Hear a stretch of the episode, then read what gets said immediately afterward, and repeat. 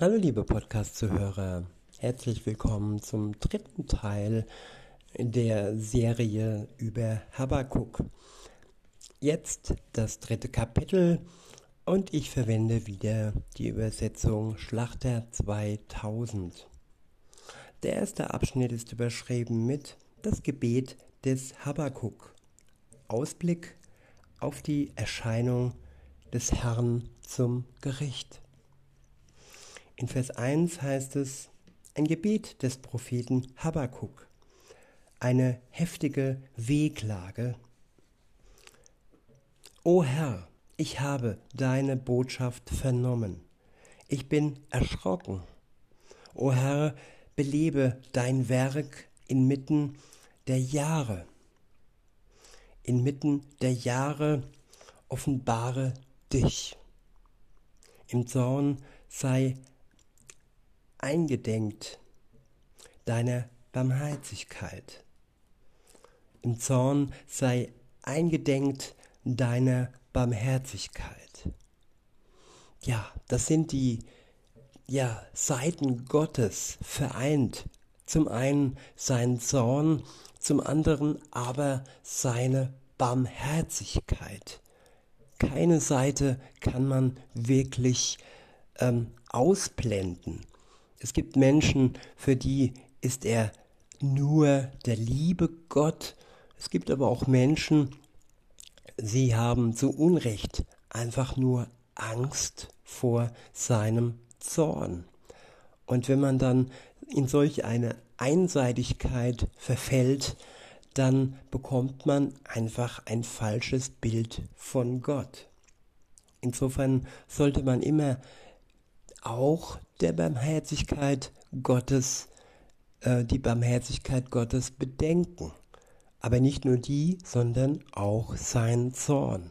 Jesus Christus starb für die Menschheit aufgrund des Zornes, der auf uns legen, liegen würde. Hätten wir nicht, ja, diese Möglichkeit und hätten wir die Barmherzigkeit Gottes nicht Hand äh, vor uns greifbar, dann wären wir verloren. Aber wir haben die Rettung, wir haben das ewige Leben inne, wenn wir die Hand Gottes, ähm, ja, die ausgestreckt ist, zu uns ergreifen und einsehen, dass unser Leben ja mit Schuld behaftet ist. Und wegen dieser Schuld starb Jesus Christus für uns, für mich und auch für dich, liebe Zuhörerin, liebe Zuhörer am Kreuz, damit wir einen Ausweg finden aus seinem Zorn heraus in Glücklichkeit und ja ins ewige Leben. In Vers 3 heißt es, Gott, komm von Theman her, von Theman her und der Heilige, also nee, Gott kommt von Theman her und der Heilige vom Berg Paran.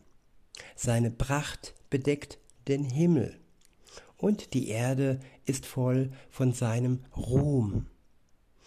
Ein Glanz entsteht wie Licht.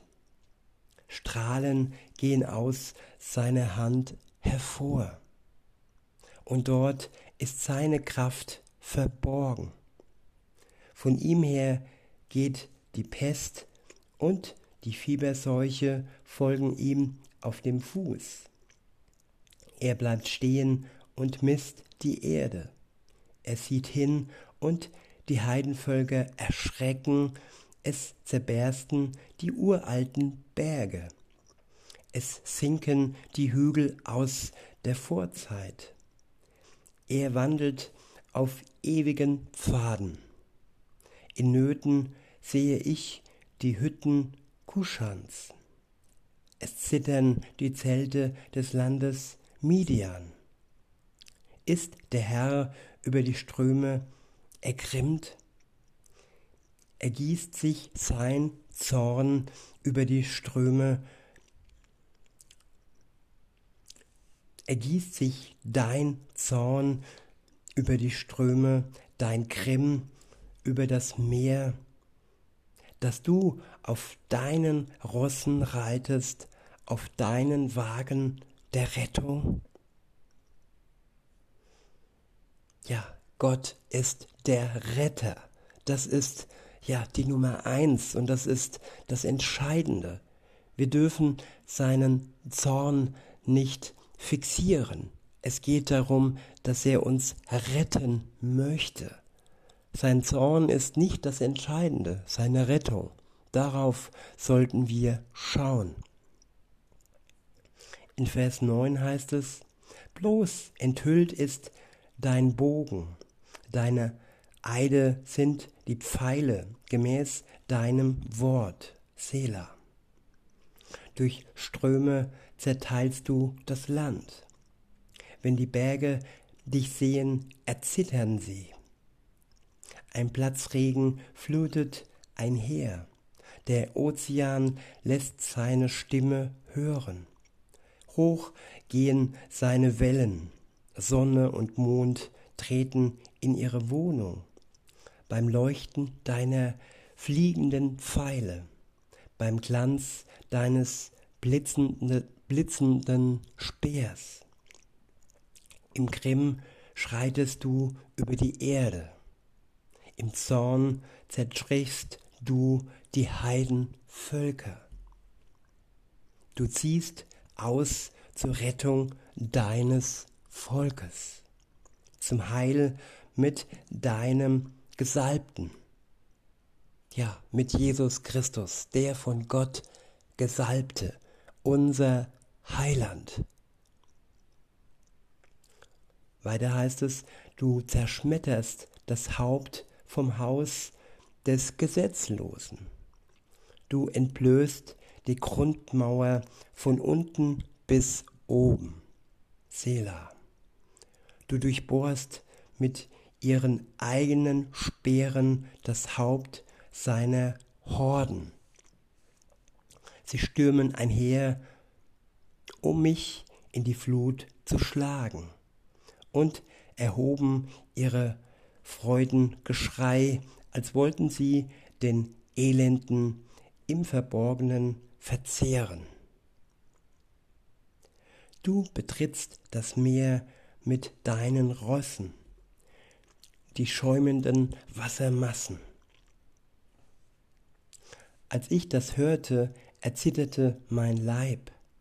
Wegen dieser Stimme erbebten meine Lippen, Fäulnis drang in mein Gebein und meine Füße zitterten. Oh, dass ich Ruhe finden möchte am Tag der Drangsal. Denn der, denn der gegen das Volk heranzieht, der es angreifen will. Wenn der gegen das Volk heranzieht, der es angreifen will denn der Feigenbaum wird nicht ausschlagen und der Weinstock keinen Ertrag geben. Die Frucht des Ölbaums wird trügen und die Felder werden keine Nahrung liefern. Die Schafe werden aus den Hürden getilgt und kein Rind wird mehr in den Ställen sein. Ich aber will mich freuen in dem Herrn und frohlocken über den Gott meines Heils. Ja, liebe Zuhörer, es gibt, es gibt Grund zur Freude über den Herrn. Es gibt Grund für uns, um zu, um zu frohlocken über den Gott unseres Heils. Wenn er denn unser Gott wird, wenn er für uns heil wird, dass wir heil werden durch die Kraft seines Geistes in ihm selbst, wenn wir dies zulassen. In Vers 19 heißt es, Gott, der Herr, ist meine Kraft. Ja, er möchte unsere Kraft sein. Und die menschliche Kraft, sie ist ja klein und wirklich kraftlos, wenn man sie mit seiner Kraft betrachtet, vergleicht. Weiter heißt es, er macht meine Füße denen der Hirsche gleich und stellt mich auf meine Höhen. Dem Vorsänger auf meinen Seiteninstrumenten. Ja, liebe Zuhörer, wir haben wahrlich Grund zur Freude, denn er macht unsere Füße, Füße denen der Hirsche gleich. Wir werden leichtläufig sein und wir werden, auch wenn um uns herum die Drangsal uns erreicht, trotzdem voller Freude auf den Tag harren können, wo Jesus Christus wiederkommt und all dem Bösen um uns herum und all der Drangsal um uns herum ein Ende machen wird.